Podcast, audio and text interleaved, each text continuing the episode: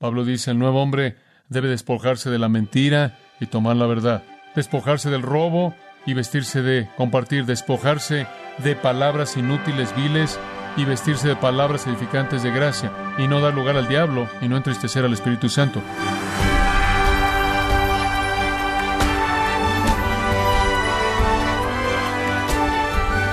Queremos darle las gracias por acompañarnos en su programa Gracias a vosotros con el pastor John MacArthur. Desde niños estamos escuchando frases como no hables, no te levantes de tu asiento, no escribas con bolígrafo rojo, pero a todas las prohibiciones la gente se pregunta, ¿qué se supone que debo hacer? O John MacArthur le ayuda a responder esta pregunta al considerar el listado bíblico de las cosas que puede hacer en el área como hablar o cómo ser generoso. Parte de la serie El retrato de una vida nueva, aquí en gracia a vosotros. Efesios capítulo 4 versículos 25 al 32. Esta es una sección muy práctica. Esta es una de esas secciones para las que realmente no me necesita. Usted simplemente puede permitirle al Espíritu de Dios convencerlo de pecado conforme lo lee y dice mucho en sí mismo y por sí mismo, pero voy a hacer mi mejor esfuerzo por guiarlo un poco en su mente para ayudarle a ver el impacto de su plenitud o en su plenitud. El versículo 25 dice, por lo cual, desechando la mentira, hablad verdad cada uno con su prójimo, porque somos miembros los unos de los otros. Airaos, pero no pequéis, no se ponga el sol sobre vuestro enojo, ni deis lugar al diablo. El que hurtaba, no hurte más, sino trabaje, haciendo con sus manos lo que es bueno, para que tenga que compartir con el que padece necesidad.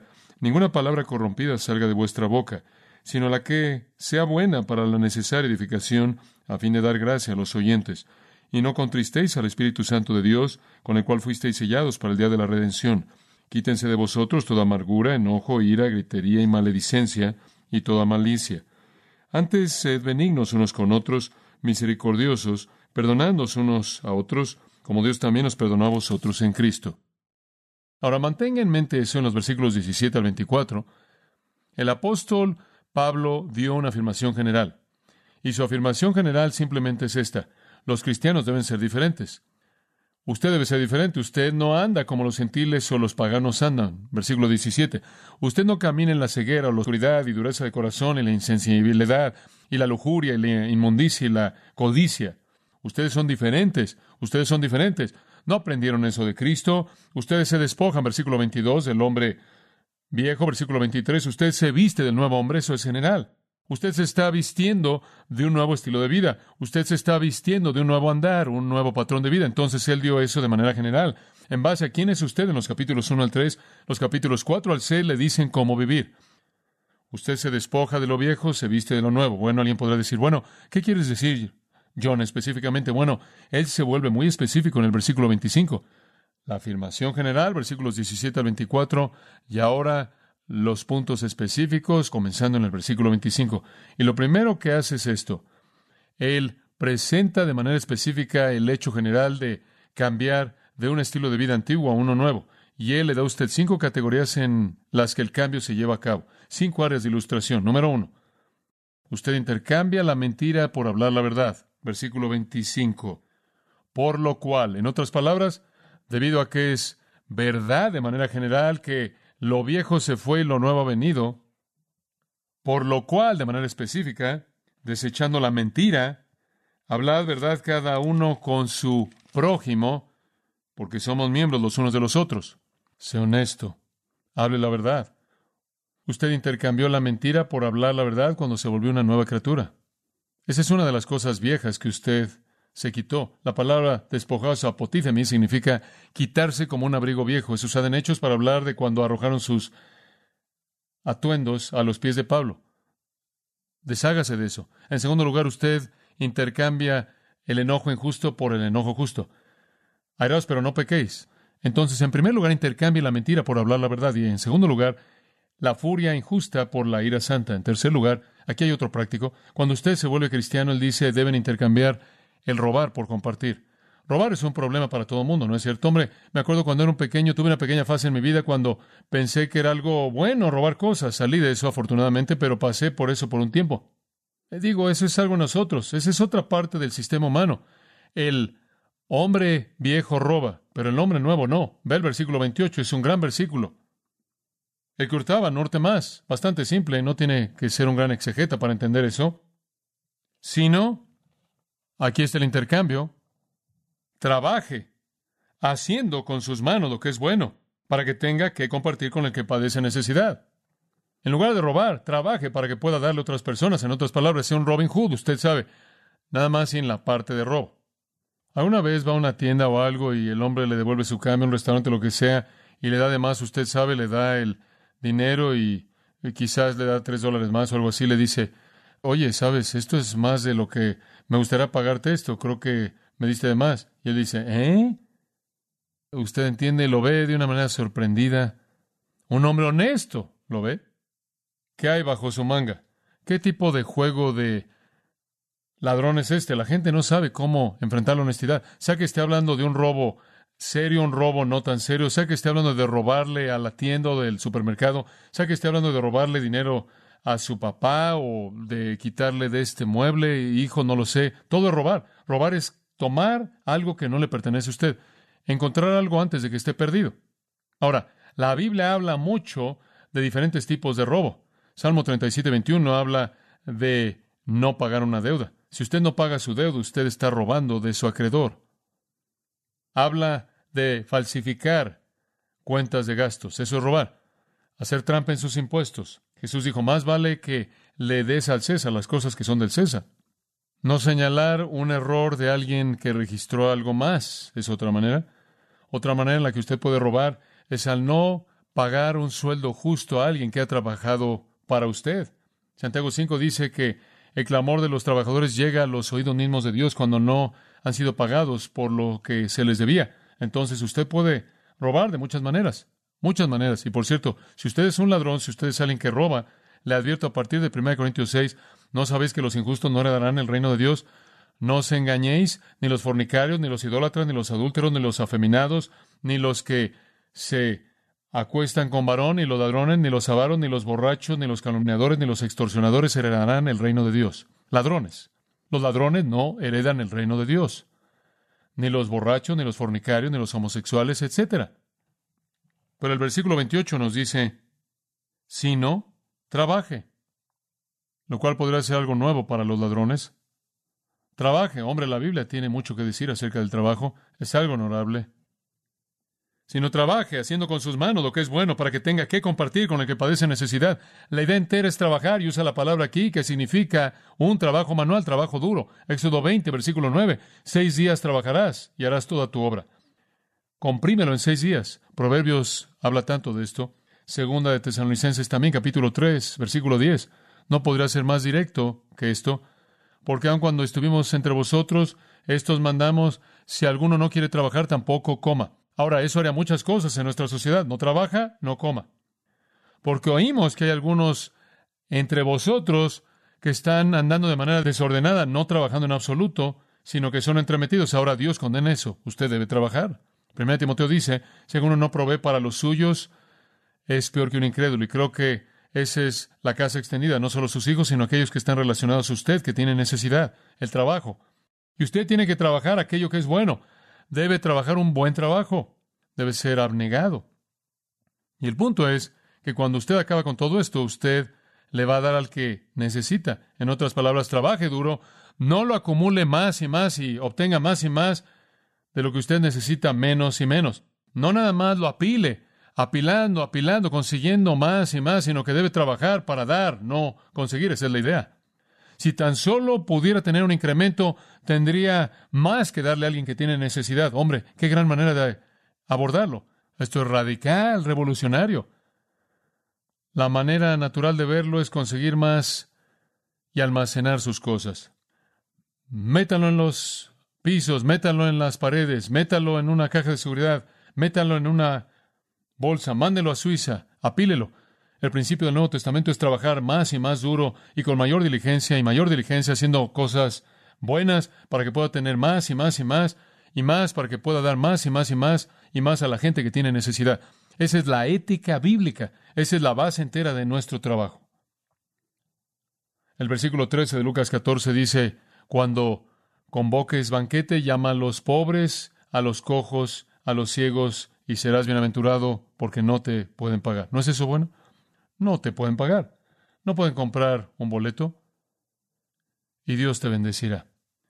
Esa fue la manera de Pablo en Hechos 20. Él dice, yo trabajé. Cuando les ministré, él le dice a los ancianos efesios, versículos 33 y 34, yo trabajé y no solo suplí para mi vida, para que no me tuvieran que pagar, sino que suplí la vida de toda persona que trabajaba conmigo. Ahora, ese es trabajo difícil, ¿no es cierto? En cuarto lugar, otro intercambio. Él dice que el nuevo hombre va a intercambiar otra categoría. Comunicación corrupta será intercambiada por palabras edificantes. Esto es muy práctico. Versículo 29. Ninguna palabra corrompida salga de vuestra boca, sino la que sea buena para la necesaria edificación a fin de dar gracia a los oyentes. Ahora voy a ser muy franco con usted. Nada, nada es más desagradable para mí que la comunicación sucia. Realmente no puedo tolerar eso. No me gusta eso, no quiero ser parte de eso, no me gusta estar cerca de eso. Eso no es algo que me interesa. Por cierto, dice ninguna palabra corrompida. Corrompida es sapro, significa echado a perder y tiene que ver con algo que no vale, algo que es inútil, algo que está enfermo. Un vegetal podrido, una fruta podrida, es algo que es inútil y no vale nada. Huele, es ofensivo, no hace nada para nadie, de hecho, usted no quiere acercarse eso, mucho menos comerlo. Ese tipo de palabras no tiene lugar. Sean bromas de doble sentido, groserías, anécdotas sucias, no hay lugar en la vida del cristiano para esas cosas. Permítame darle un versículo para que lo recuerde. Salmo 141.3, recuérdelo. Salmo 141.3 dice, Pon guardo, Jehová, en mi boca y guarda la puerta de mis labios. Escuche, si Jesucristo es el que guarda la puerta de sus labios, entonces Él va a ser el que determine lo que sale. No hay lugar para la comunicación corrupta. No me interesan las bromas de doble sentido y las anécdotas sucias. No me interesa ninguna insinuación y doble sentido. No me interesan las palabras sucias y las groserías. Eso no me interesa en absoluto. Colosenses habla de eso. El apóstol Pablo en el capítulo 3, hablando de matar las cosas viejas, dice en el versículo 8, despojaos de la comunicación sucia de vuestra boca. No hay lugar para eso. ¿Sabe una cosa? Cuando alguien habla así, es bastante obvio lo que está pasando, porque Mateo capítulo 12 dice, de la abundancia del corazón que habla la boca. Habla la boca y usted puede conocer mucho del corazón de alguien por lo que sale de su boca. En el capítulo 5 de Efesios, vea la siguiente página, versículo 3, fornicación, inmundicia, avaricia, ni siquiera se nombre una vez entre vosotros. Digo, una vez ni siquiera debería estar ahí. Ni inmundicia, ni palabras vanas. No hay lugar para las palabras sucias, inmundas o necias o obscenas. Y sabe una cosa, en Romanos capítulo 3, cuando explica la depravación del hombre, muestra cómo la depravación del hombre comienza desde el interior y se manifiesta en su boca y su lengua y sus labios y sale. Deshágase de todo eso. Y en su lugar, esto es lo que debe hacer. Tres características de las palabras del nuevo hombre, versículo 29. En primer lugar, debe ser edificante que sea para la necesaria edificación. Buena para edificar. Cuando usted habla, si el Señor está guardando sus labios y usted abra su boca, lo que salga debe edificar a otras personas. E-, edificar significa construir. Debe construirlos, debe ser alentador, debe ser fortalecedor, debe ser espiritualmente edificante, espiritualmente positivo, espiritualmente fortalecedor, espiritualmente edificándolos. ¿Es eso lo que pasa cuando usted habla? Cuando usted pasa junto a alguien y hablan con usted por cuestión de unos momentos, ¿se van edificados en Jesucristo? ¿Se van edificados en Jesucristo? ¿Es eso lo que pasa? Y por todos lados durante el día, mamá, cuando está con sus hijos, dice usted lo que edifica y construye papá cuando usted sale con sus hijos y pasa todo el día con ellos, cuando usted les habla, lo que pasa es edificante y los fortalece y alentador para ellos. En segundo lugar, debe ser necesario. Dice en el versículo 29 la pequeña frase necesaria, literalmente significa que es apropiada conforme satisface la necesidad. Escuche, mi mamá solía decirme cuando era un niño y comenzaba a decir algo, oye mamá, ¿sabes lo que tal y tal? Y ella decía, ¿ahora es eso necesario? ¿Es eso necesario? Es interesante. No sé si es necesario, pero es necesario. Si tan solo dijéramos lo que es edificante y necesario, seríamos personas que la gente buscaría. En tercer lugar, de gracia, al final del versículo 29, a fin de dar gracia a los oyentes. eh, simplemente está saliendo como un mesero y dándoles un festín de gracia. Hay dulzura en lo que usted dice que bendice, que muestra gracia. ¿Sabe una cosa? Cada vez que usted abre su boca debe estar edificando, debe ser apropiado y debe ser de gracia. Así deberíamos hablar. Eso debería salir de nuestras bocas, no comunicación sucia. Tenemos un nuevo corazón y de la abundancia de un nuevo corazón deben salir palabras nuevas. Me encanta lo que dice en Lucas 4:22. Y todo el mundo daba testimonio de Jesús y se sorprendían ante las palabras de gracia que salían de su boca. Oh, me encanta eso. Cuando Jesús abrió su boca, salía gracia y cuando él hablaba era edificante, era necesario y mostraba gracia. Y si usted deja que la palabra de Cristo mora en abundancia en usted, según Colosenses 3:16, cuando usted abra su boca, eso va a salir también. Y si el Señor coloca una protección sobre su lengua y si el Señor es el que guarda sus labios, los de usted pueden ser igual. Revise sus palabras. Colosenses habla de que nuestras palabras deben ser sazonadas con sal. ¿Sabe una cosa? Hay una corrupción en el mundo y la sal. Debemos ser sal a eso. ¿Sabe una cosa? Cuando algo corrompía, le ponían sal y la sal retardaba la corrupción. ¿Qué pasa cuando usted habla? ¿Es usted parte de la corrupción o usted retrasa la corrupción? ¿Es usted sal o es simplemente más de la corrupción? Cuando usted abre su boca, ¿es usted la sal que retrasa la corrupción o simplemente es parte de la corrupción? Es algo en que pensar. Y el resultado de eso, versículo 30, y no contristéis al Espíritu Santo de Dios, con el cual fuisteis sellados para el día de la redención. ¿Sabe usted que el Espíritu Santo se puede entristecer? Eso es lo que contristéis significa. ¿Sabe usted que Dios llora? Léalo en Jeremías. Mis ojos correrán con lágrimas, dice él. Y el corazón de Dios estuvo quebrantado en Oseas, y Jesús lloró por Jerusalén, y Jesús lloró en la tumba de Lázaro. Y aquí el Espíritu de Dios se entristece. ¿Y qué lo entristece? Lo que lo entristece es cuando usted como creyente no intercambia lo viejo por lo nuevo. El Espíritu Santo se entristece cuando Él ve mentiras en lugar de verdad, cuando Él ve enojo en lugar de perdón, cuando Él ve robo en lugar de compartir y cuando Él oye corrupción en lugar de gracia. Y el punto que Él está presentando en el versículo 30 es cómo es posible que entristezcan al Espíritu Santo de Dios por quien fueron sellados hasta el día de la redención. La idea que quiero que vea aquí es esta, que cuando usted fue salvo, el Espíritu de Dios colocó un sello en usted que dijo, esto es de Dios, esto es genuino, esto es auténtico y esto es para siempre. Y escuche, si el Espíritu de Dios ha mostrado tanta gracia como para darle una salvación eterna, si el Espíritu de Dios ha mostrado tanta gracia como para sellarlo para siempre, si el Espíritu de Dios ha mostrado tanta gracia como para mantenerlo en la palma de su mano hasta el día de la redención, ¿cómo es posible que usted deliberadamente entristezca a un espíritu tan lleno de gracia. Eso es lo que él está diciendo. ¿Cómo podría hacer usted eso? ¿Cómo podría usted entristecer al Espíritu Santo por quien fue usted sellado? Usted sabe que su salvación es para siempre. Usted sabe lo que Él ha hecho por usted y no puede ser cambiado. Usted sabe que le ha dado un don eterno, un regalo eterno. Ahora va a abusar de eso al entristecerlo. ¿Cómo puede usted hacer eso? ¿Cómo usted puede entristecer al que hizo que su cuerpo fuera el santuario de su propia presencia santa. ¿Cómo podría usted hacer eso? Él es el que ha hecho la obra magnífica de apartarlo eternamente para Dios. ¿Cómo podría usted entristecerlo? Entonces, Pablo dice, el nuevo hombre debe despojarse de la mentira y tomar la verdad, despojarse del enojo injusto y vestirse de ira santa, despojarse del robo y vestirse de compartir, despojarse de palabras inútiles, viles y vestirse de palabras edificantes de gracia, y no dar lugar al diablo, y no entristecer al Espíritu Santo. Después un contraste final. Debemos intercambiar los vicios naturales por gracias sobrenaturales. Versículo 31. Y él en cierta manera solo lo resume. Quítense de vosotros toda amargura, enojo, ira, gritería y maledicencia, y toda malicia. Ahora escuche lo que él dijo. Él lo resume, él dice, miren, amargura, ese resentimiento, ese espíritu que no perdona, que se amarga y después dice, enojo. Y toda esa reacción salvaje, ira, ese tipo de resentimiento interior ilícito, gritería, ¿Sabe usted lo que la palabra gritería dice? Significa una explosión violenta gritando en público.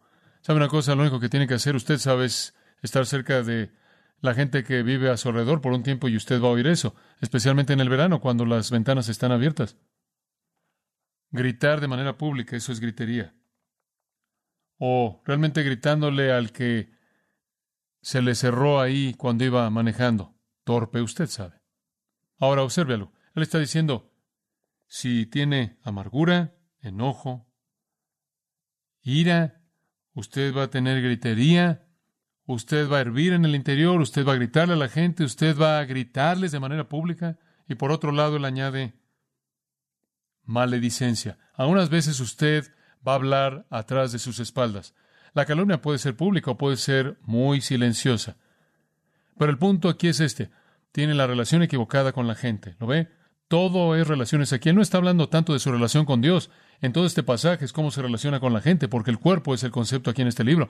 Y cuando usted trata con la gente, usted no puede estar amargado, lleno de ira o enojado, o gritando, calumniando, hablando mal, hablando detrás de sus espaldas en secreto. Deshágase de eso, despójese de eso. Y junto con eso, despójese de toda caquía. Significa toda maldad, maldad general, todo. Simplemente deshágase de todo eso. Sabe, como cristianos debemos tratar el uno con el otro de manera apropiada. Y todos estos son asuntos personales. ¿Cómo se lleva en su familia en estas cosas? ¿Cómo se lleva con ciertas personas en la comunión, en la iglesia? ¿Hay alguna amargura, ira, enojo, gritería? ¿Está hablando mal? Despójese de esto. Y en lugar de esto, toma esto, versículo 32. Antes sed benignos unos con otros, misericordiosos, perdonándoos unos a otros. Dice usted, hombre, pero no sabe lo que me hicieron, tengo el derecho de estar enojado, nunca han cambiado y estoy amargado, y cuando veo a ese hombre voy a gritar, y mientras tanto voy a hablar mal de él, y tengo el derecho de hacerlo. ¿Ve lo que me hizo? Y esa es simplemente la razón por la que el versículo 32 termina como termina como Dios también os perdonó a vosotros en Cristo. Quiero oír algo interesante. Dios fue amable con usted y Dios mostró ternura de corazón hacia usted y Dios fue perdonador hacia usted. ¿Y quiere saber una cosa? ¿Usted qué? ¿No lo merecía?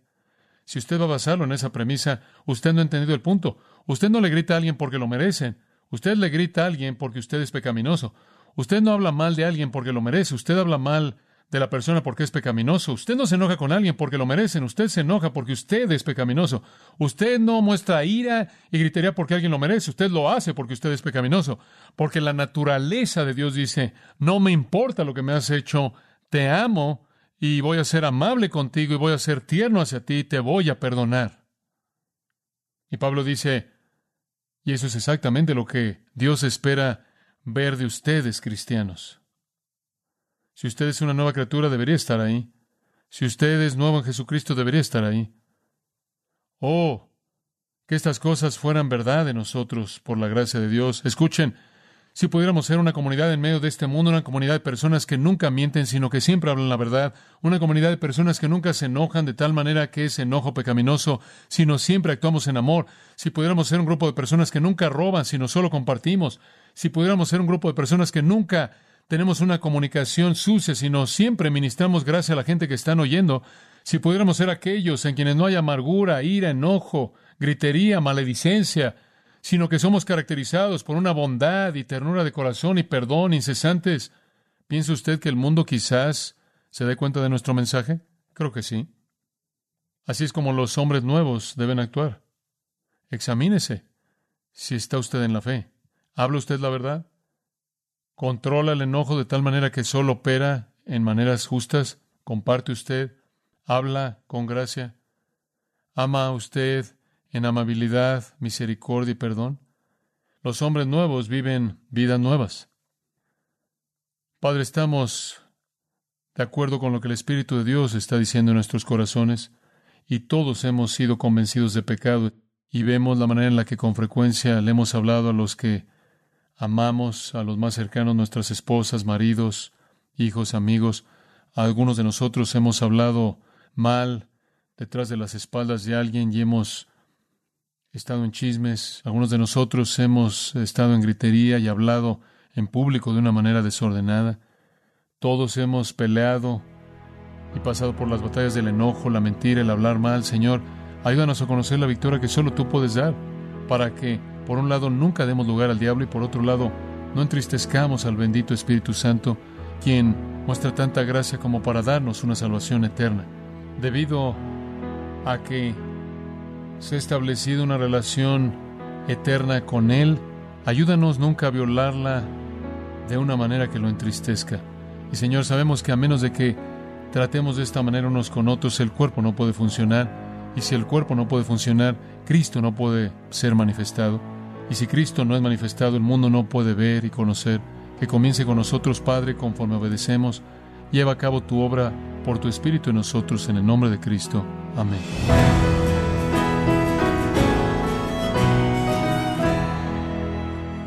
John MacArthur nos recordó que los creyentes verdaderos cambian la comunicación corrupta por un discurso edificante. Y esto no solo significa que los creyentes no dirán malas palabras, sino que edificarán a otros con sus conversaciones. Nos encontramos en la serie titulada El retrato de una vida nueva, aquí en gracia a vosotros. Estimado oyente, tenemos a su disposición el libro Doce Mujeres Extraordinarias, escrito por John MacArthur, donde nos enseña lecciones espirituales extraídas de las pruebas y triunfos de estas mujeres que dejaron su marca en la historia bíblica. Puede obtenerlo visitando nuestra página en gracia.org o en su librería cristiana más cercana. Y le recuerdo que puede descargar todos los sermones de esta serie El retrato de una vida nueva, así como todos aquellos que he escuchado en días, semanas o meses anteriores. Y también tenga presente que puede leer artículos relevantes en nuestra sección de blogs, ambos en gracia.org. Si tiene alguna pregunta o desea conocer más de nuestro ministerio, como son todos los libros del pastor John MacArthur en español o los sermones en CD que también usted puede adquirir, escríbanos y por favor mencione la estación de radio por medio de la cual usted nos escucha en gracia a vosotros.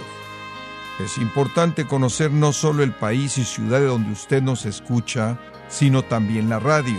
Para quienes contactan nuestro ministerio por primera vez, pueden solicitar una copia del mensaje de promoción sin costo alguno, un mensaje por oyente únicamente. Si usted vive en los Estados Unidos o Puerto Rico, escríbanos a Gracia Vosotros, P.O. Box 4000, Panorama City, California 91412. O puede escribirnos a través del siguiente correo electrónico radio arroba